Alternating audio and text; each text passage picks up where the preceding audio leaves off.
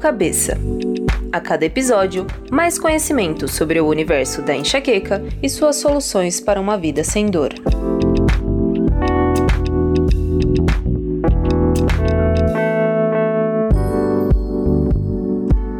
Olá, bem-vindo ao Papo Cabeça, um podcast para disseminar conhecimento científico, mas sempre de forma muito didática sobre as dores de cabeça.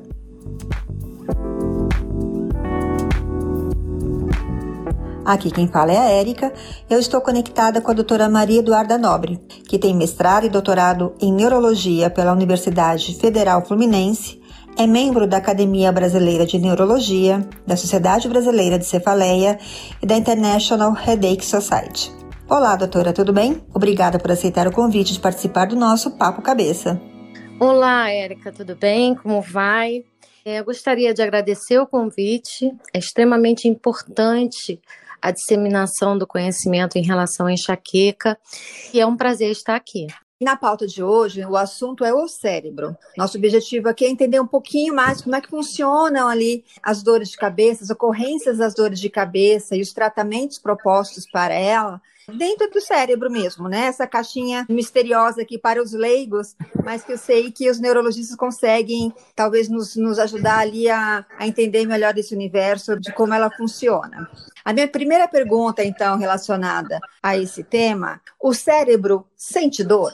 Na realidade, o cérebro não dói. Ele emite a dor. Então, a gênese da enxaqueca é no cérebro, mas é um longo caminho. É como se fosse uma cascata de eventos em que o primeiro evento acontece no cérebro e o último evento seria a dor, que é do lado externo da cabeça. Então, na hora da dor de cabeça, não é o cérebro que dói, são outras estruturas. E quando nós falamos em dores de cabeça, de uma forma geral, a gente ouve falar muito sobre processos inflamatórios também dentro da cabeça. Como é que isso ocorre? O cérebro ele dispara a dor, a pessoa tem uma predisposição genética. Esse cérebro ele é hipersensível a diversos fatores tanto externos quanto internos. Então, exemplo de fatores internos, menstruação na mulher, algumas alterações hormonais independente da menstruação, no homem, outras alterações, como também estresse, na mulher também, estresse, jejum prolongado, alguns alimentos. Então, esses fatores, eles são gatilhos para um cérebro que já é hipersensível e que está pronto para disparar. Então, no momento que há o disparo da dor, existem vários locais que são ativados dentro do cérebro e, por fim, vem um caminho, né, como se fosse um impulso nervoso e, por fim, dilata os vasos externos da cabeça e inflama também. Na realidade, a dor é uma inflamação e uma dilatação nos vasos externos da cabeça. Tanto que tem muita gente que sente dor ao toque, né? Só de tocar a cabeça dói, como se ela tivesse realmente inflamada. E sente também pulsando, principalmente nessa região temporal, sente o pulsar quando a dor está mais intensa, ela lateja. Essa inflamação ela ocorre em todos esses vasos externos da cabeça durante uma crise. E isso para todo tipo de dor de cabeça. Quando você fala eu tenho dor de cabeça, existe um processo inflamatório ali, é isso? Não, isso é para enxaqueca. Na realidade, existem vários tipos de dores de cabeça. A enxaqueca é uma delas e a enxaqueca o que está doendo é o vaso.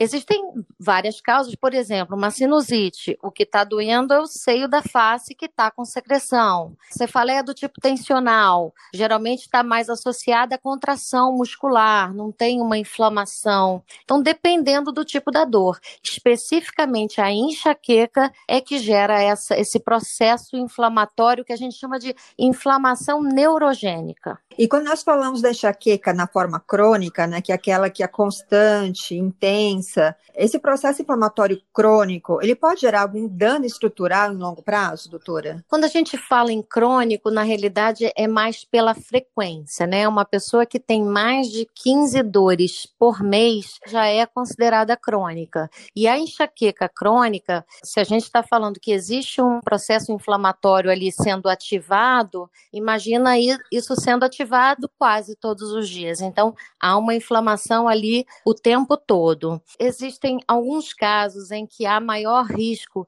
de algumas doenças, como, por exemplo, o AVC. Está mais relacionado à enxaqueca com aura, que é uma alteração visual ou sensitiva que pode acontecer antes da dor. As pessoas que têm a enxaqueca com aura, elas apresentam um maior risco de ter algum processo vascular no cérebro. Mas a enxaqueca sem aura já não tem essa relação na realidade, o comprometimento maior é na vida da pessoa, né? Na qualidade de vida, no trabalho, na vida pessoal. Então, esse comprometimento é muito mais na saúde em geral do que propriamente um dano cerebral. E quando a gente fala de tratamento, assim como eu agora você me explicou um pouco a respeito do mecanismo, caminho da dor ali no cérebro, como é que ocorre também essa atuação, esse caminho do medicamento também na atividade para tratar a dor. E aí, falando primeiramente sobre os analgésicos, né? Como é que o analgésico uhum. atua para tratar a crise? Quando a gente uhum. fala mesmo no sentido de desenhos do que está acontecendo ali na cabeça da pessoa. A gente tenta acertar o alvo, né? Então, os analgésicos comuns, eles não acertam o alvo, eles agem em dor em geral, amenizam a dor, mas eles não vão no nosso objetivo principal numa crise de enxaqueca, que é a inflamação e a dilatação dos vasos. Existem remédios específicos que vão atuar diretamente no processo que está acontecendo na enxaqueca.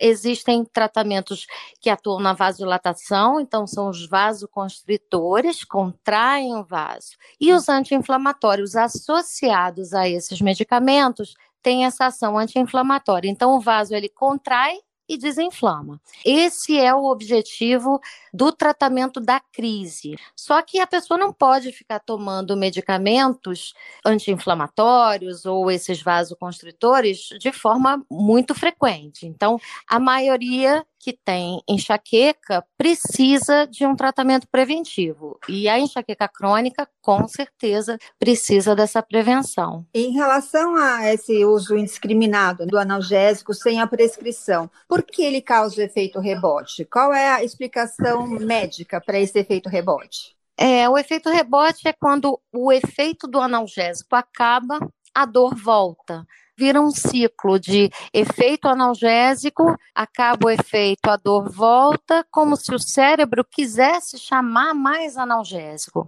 O nosso cérebro, ele produz endorfina e é o nosso analgésico natural.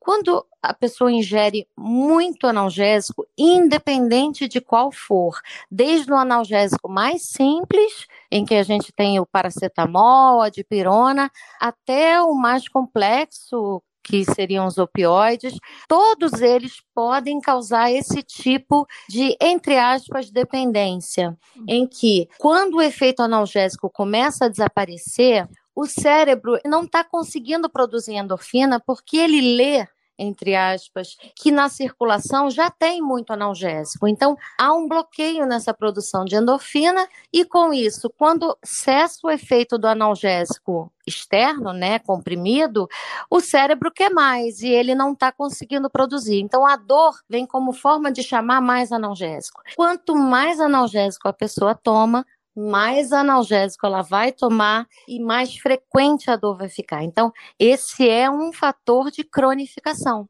Quando o paciente começa a entrar nesse ritmo de analgésico, de assim, de não, e às vezes até mais de um no mesmo dia, ele já está caminhando para a cronicidade, e aí é muito difícil realmente tratar só tirando o analgésico. Tem que iniciar um tratamento preventivo para o cérebro parar de disparar a dor. E ele vai ter certamente uma descompensação ali, porque vai ter que ter um desmame, né? Ele vai sofrer esse efeito desmame, mas é, é a forma, né? Mais ou menos uns 10 dias é o tempo em que, se a pessoa conseguir ficar sem analgésico, é o tempo que a produção de endorfina volta ao normal. Então a gente percebe que interrompendo o analgésico, essa normalidade ela pode ser atingida em 10, 15 dias. Só que a pessoa não consegue não tomar, né? Porque a dor vem. Então, ela precisa dessa ajuda terapêutica. Quando a gente fala também de medicamento agora para prevenir, né, medicamentos orais, existem algumas classes ali de medicamentos que explicam bem como é que eles atuam nesse campo da modulação cerebral, vamos dizer assim, que são os antidepressivos e os anticonvulsivantes, por exemplo. Quem uhum. geralmente recebe a prescrição de um remédio como esse, como é que atuam de fato essas drogas, esses sais, os medicamentos na dor? Esses medicamentos foram avaliados muito por observação, né? Pacientes que faziam tratamento para outras doenças, por exemplo, uma depressão, e melhoravam muito da dor de cabeça que apresentavam, que possivelmente era enxaqueca. Então, ao longo dos anos, são remédios antigos, como beta-bloqueador, antidepressivo, os mais modernos são esses neuromoduladores que são usados para epilepsia também. Isso tudo foi observação e, a partir daí, vários estudos para entender esse mecanismo de ação. Mas todos eles, essas classes de medicamentos, agem lá no disparo lá no cérebro, alguns modulando membrana sináptica do neurônio, porque o neurônio ele vai transmitir o um impulso para outro neurônio. Então, quando o medicamento age nessa transmissão, ele pode diminuir a transmissão ou até aumentar. Tem alguns remédios que pioram a dor. Então, o objetivo dessas medicações é atingir o cérebro e modular a liberação do impulso para a dor. E existem outros tratamentos que atuam de forma, vamos dizer, mais periférica, já em outras moléculas. Por exemplo, nós podemos tratar atingindo as moléculas que estão gerando a dor lá no vaso. Então, são medicamentos, ou inclusive a toxina botulínica, que pode atuar no vaso, na inflamação, a gente já não está atuando no cérebro, a gente está atuando lá na parte mais externa. E alguns pacientes, eles precisam até das duas coisas. Dependendo da cronicidade, você às vezes precisa inibir esse estímulo de dor e inibir a dor propriamente dita no ponto final dela, né? Especificamente ali sobre a questão dessa modulação, é aí também que entra a necessidade do ajuste. Às vezes a pessoa, né, o paciente recebe uma medicação que um colega recebeu e fala, ó, para ele funcionou e para mim não. De acordo com cada paciente, você vai ter que avaliar Sim. como é que vai responder a quantidade da medicação, ao tipo da medicação, né? Sim, isso é muito, extremamente individual. A tolerância à medicação também, né, a resistência aos efeitos colaterais, a dose melhor para cada um. Então, isso é muito individual. Não existe uma receita de bolo. Nós sentimos as necessidades do paciente. Então, é muito importante, por exemplo, um paciente que tem enxaqueca e tem depressão também a gente pode optar por uma medicação antidepressiva que atue em enxaqueca e que possa ajudá-lo também na depressão. E às vezes as doses elas são ajustadas em cada consulta. A gente começa sempre com dose muito baixa para tentar um resultado com menos efeitos colaterais. Mas muitas vezes precisamos chegar em doses um pouco maiores ou fazermos associações, porque cada medicamento tem um sítio maior de ação, então às vezes a gente faz duas, três medicações em dose baixa, temos até um resultado melhor. É muito individual. O paciente ele não pode na primeira consulta pós o tratamento já desistir ou se ele não tiver algum resultado. Tem que tentar porque existem às vezes alguns caminhos que a gente só vai sentindo de acordo com a observação, o diário, anotação, então detalhes de efeito colateral também, que às vezes um efeito colateral nos impede de elevar aquela dose, temos que trocar a medicação ou trocar o tratamento. E essa questão do efeito colateral é uma queixa que a gente vê bastante nos nossos canais do enxaqueca crônica, né? As pessoas ficam ali, né, uhum. né, entre, falar de uma forma bem popular, entre a cruz e a caldeirinha, né? Eu me trato é. e eu fico com um efeito colateral que me tira qualidade de vida, eu não trato e eu fico com uma enxaqueca que me tira qualidade de vida. E alguns medicamentos realmente impactam bastante nessa qualidade e, e alguns desses medicamentos que nós citamos anteriormente são relatados como medicações que afetam por exemplo, na memória, né? Realmente com certo delay ali de raciocínio. Isso é, de fato ocorre. E uma pergunta em relação a esse efeito colateral é se ele é algo que também se cronifica, ele é reversível à medida que você tira a medicação. Essa medicação ela também altera a estrutura cerebral ou não? Que esse acho que é um receio de muita gente em relação a continuar um tratamento que aparentemente está afetando também o funcionamento dele de raciocínio. Sim, com certeza. Os efeitos colaterais eles são fatores muitas vezes impeditivos de continuar o tratamento com aquela medicação. Tudo em medicina nós pesamos o risco e o benefício tem que ter mais benefício do que risco.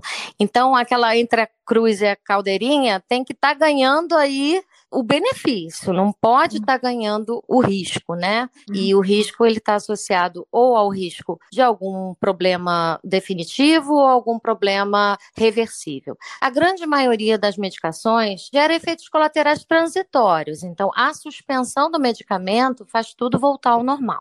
Agora, há alguns medicamentos, esse principalmente que dá uma alteração de memória, que às vezes tem que ser acompanhado em relação a alterações visuais, porque às vezes ele pode aumentar o grau da miopia, ele pode gerar uma alteração de presbiopia, de vista cansada, mais precocemente. São efeitos raros, mas que podem acontecer. Então, o médico ele tem que estar tá acompanhando esse paciente. Então, risco de cálculo renal pode acontecer, pessoas que têm ovário policístico não podem usar determinados medicamentos. Os antidepressivos, eles costumam dar muita prisão de ventre, então mulheres que têm muita prisão de ventre também devem evitar, mas tudo isso tem relação com a dose. Então, a dose bem baixa geralmente dá menos efeitos colaterais. Então, aquele paciente que responde bem a uma dose baixa, ele pode ter assim um leque de opções. Agora, tem outras pessoas que não respondem bem ou têm muitos efeitos colaterais. Isso é muito individual. Agora, praticamente tudo é reversível, não há nada de sequela que não possa ser revertida. Eu acho que a doutora colocou um ponto bem importante de mostrar como tudo está conectado no nosso organismo, né? Você citou aí o efeito do remédio, né, em questões né, de funcionamentos na parte ginecológica, né? Intestinal. Intestinal, etc. Isso é interessante porque também o oposto ocorre, né? E quando a gente fala, então, que esse paciente pode ter uma dose menor ou pode ir controlando essa modulação da dor via medicação, também pode ser contornado com o tratamento multidisciplinar, onde ele mudando uma alimentação, tendo uma atividade física que ajude em outros processos dele, no sentido do bem-estar do organismo, vai ajudar com que ele também diminua essa dose da medicação, não é isso? Isso com certeza. Então, assim, hoje nós vemos o tratamento multidisciplinar como uma necessidade, não é uma opção. É preciso mudar estilo de vida, é preciso se exercitar, é preciso se alimentar da forma adequada, diminuir gatilhos, né? Quando nós diminuímos os gatilhos, a dor tende a melhorar mais rapidamente. Então, é um tratamento conjunto. Quem acha que é só medicação e que está tomando a medicação e está tudo bem, vai resolver, não é o caminho porque muitas vezes a gente não consegue depois tirar. O objetivo do tratamento é a redução da frequência, da intensidade das crises, e esse tratamento é feito por um tempo, né? Um a dois anos. Esse paciente ele não fica tomando remédio para o resto da vida. Ele vai fazer aquele tratamento, depois nós vamos tentando suspender, diminuindo gradativamente até tirar. O paciente que não tem uma mudança na vida, nesses aspectos todos de alimentação, exercício, a parte emocional, se não cuidar disso, quando for tirar a medicação, a dor de cabeça volta. Se tivermos um tratamento multidisciplinar focado nisso, nessa melhora global, o resultado é muito melhor. E quando nós finalizamos o tratamento, eh, pelo tempo necessário que for, geralmente não há uma recaída rápida, porque a enxaqueca ela é genética. Então a pessoa vai conviver com ela o resto da vida. Mas o tratamento pode ser feito em períodos da vida. Então, muitas vezes a pessoa faz um tratamento, um, dois anos, fica bem, nós tiramos as medicações, aí às vezes passam cinco anos, há um, alguma intercorrência na vida da pessoa por algum motivo, ela tem alguma piora, volta, faz o tratamento novamente. não há necessidade de ficar de forma contínua fazendo medicação. Então é isso que também as pessoas, ah, vou tomar remédio para sempre. Não é assim. É um tratamento, é um período. Eu até vou antecipar uma pergunta, né? Porque estava na sequência ali dos tratamentos, falar da mente sã e do corpo são, né? Essa relação realmente com o bem-estar mental, do equilíbrio emocional, para que o organismo como um todo funcione, funcione bem. E a gente, quando fala de tensão emocional, não é só também de que ela possa gerar uma enxaqueca tensional. Não, é porque ela realmente causa uma desestrutura no organismo e vai gerar os processos inflamatórios, enfim, vai afetar a enxaqueca crônica, o processo inflamatório, porque ela realmente destabiliza todo o organismo, não é isso? Sim, a ansiedade, o estresse gera alterações químicas cerebrais. Essas alterações químicas em um cérebro cérebro que já é hipersensível, isso é um acionador. Então, não é de uma forma só psicológica, é de uma forma orgânica, né? Nós temos ali alterações concretas isso acaba sendo um gatilho direto. Então, quando você trata dessa parte emocional, você começa a ter um controle maior na liberação de todas essas substâncias. Por exemplo, a adrenalina, né? Você leva um susto, você está nervosa, você libera adrenalina. Então, você passa a ter um controle. E nisso também entra a meditação. A meditação ajuda muito nesse autocontrole, no controle dessa emoção. O paciente com enxaqueca, ele fala muito, né? Ele se emociona até de felicidade, ele pode ter crise. Não é só a emoção da tristeza ou da preocupação, é da exaltação, dessa liberação adrenérgica todas as ajudas, terapia cognitivo comportamental, a meditação, às vezes a acupuntura, massagem, o que for que possa ajudar aquela pessoa a diminuir essa ansiedade, essas crises emocionais, vai ajudar muito. Sim, muito importante mesmo. Vou voltar agora um pouquinho na questão anterior à, à medição corpusão, que era na continuidade aqui das medicações preventivas, profiláticas, e não, medica hum. não orais, né, os medicamentos não orais. Você chegou a, a citar, a gente não entrou no detalhe da toxina botulínica. Muita gente acredita que a injeção da toxina botulínica ela age também de uma forma relaxante e não é, ela tem uma função realmente muito específica. A doutora poderia explicar como é esse mecanismo de ação da toxina na enxaqueca? Existe uma molécula que foi descoberta já há bastante tempo, mas que vem sendo estudada na última década, que chama CGRP, é uma molécula que gera inflamação e a dor no vaso. Essa molécula passou a ser alvo de vários estudos e desenvolvimento de alguns medicamentos. E descobriu-se que o Botox já é bem antigo para várias indicações, mas a descoberta de que ele agia nessa proteína, ela é mais recente. Então esse mecanismo de ação do Botox não tem relação com propriamente o relaxamento muscular e sim porque a molécula do Botox vai anular, é como se ela fosse ali se ligar àquela proteína inflamatória e não deixar aquela proteína inflamatória agir. Impedindo a ação dessa proteína, o vaso ele não vai inflamar e não vai dilatar. Só que o Botox, a toxina botulínica, ela vai agir de forma local. A aplicação ela engloba 31 pontos, porque nós temos que fazer tudo dos dois lados, até pelo efeito, vamos dizer que é um efeito colateral, o efeito muscular, não é o efeito que nós visamos, né? Mas é um efeito que acaba tendo a necessidade de tudo que você faz de um lado, você tem que fazer de outro, para você ter esse equilíbrio muscular. Mas você atinge todo o território que a gente chama de trigêmino cervical, território da face, né, da cabeça até o ombro. A pessoa que tem enxaqueca, ela tem esse território todo muito sensível. Qualquer estímulo nessa região é um gerador de dor. Exemplo, é um biquíni apertado numa mulher. Então, aquilo ali é um gerador um top, uma frente única, um arco na cabeça, um coque apertado. A cabeça toda é sensível e esse território todo se comunica. Então a aplicação vai direto nas saídas da informação, que seria o caminho pelo nervo e aquele nervo ele vai para o vaso. Então eu vou ali naquela região, injeto e eu vou anular essa proteína nessa liberação ali para o vaso. Com isso, eu tem uma ali como se fosse uma proteção, é como se fosse uma blindagem. Eu não vou deixar essa proteína agir.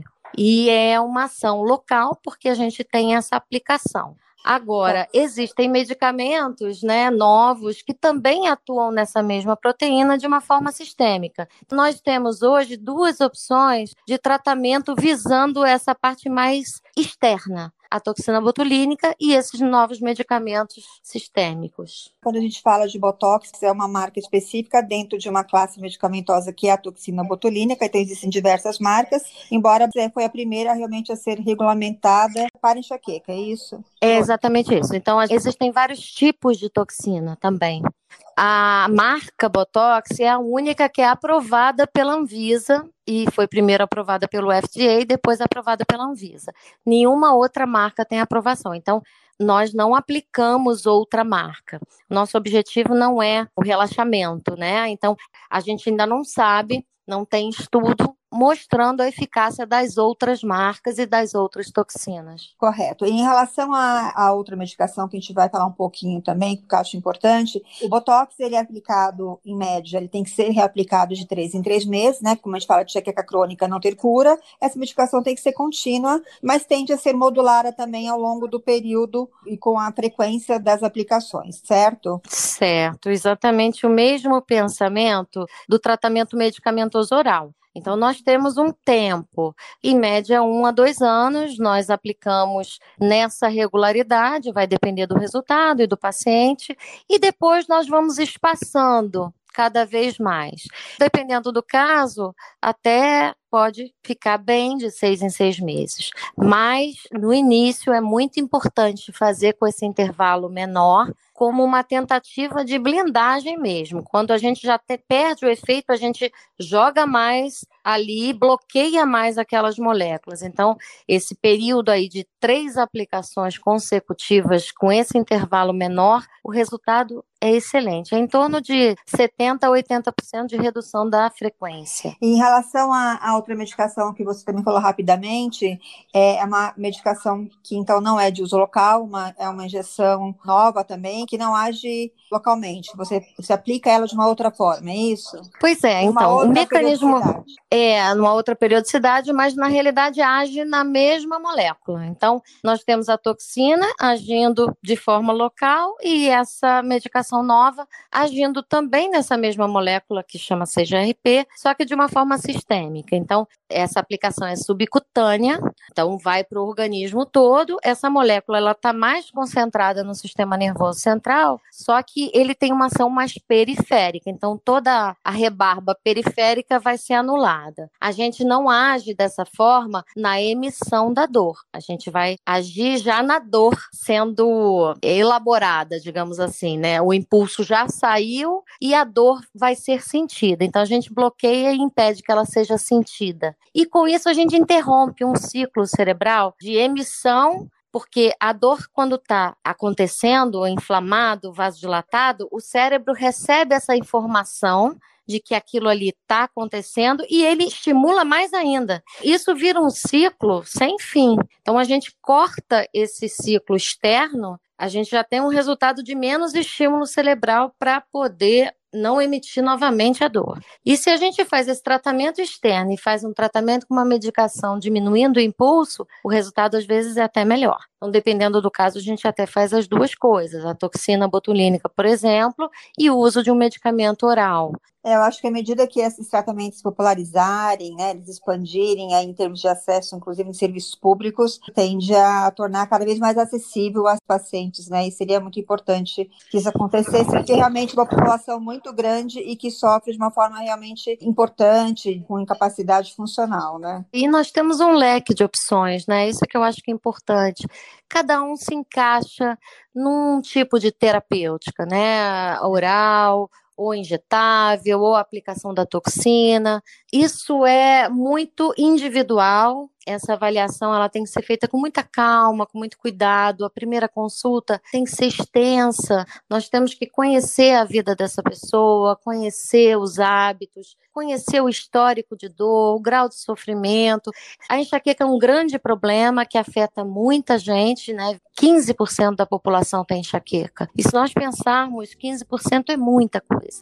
E afeta a qualidade de vida em todos os setores, profissional, pessoal. Eu acho que a enxaqueca passou a receber mais atenção do ponto de vista científico, em pesquisa, em investimento. E a gente agora tem mais opção. É só o paciente só ganha com isso, né? Com esse leque de opções.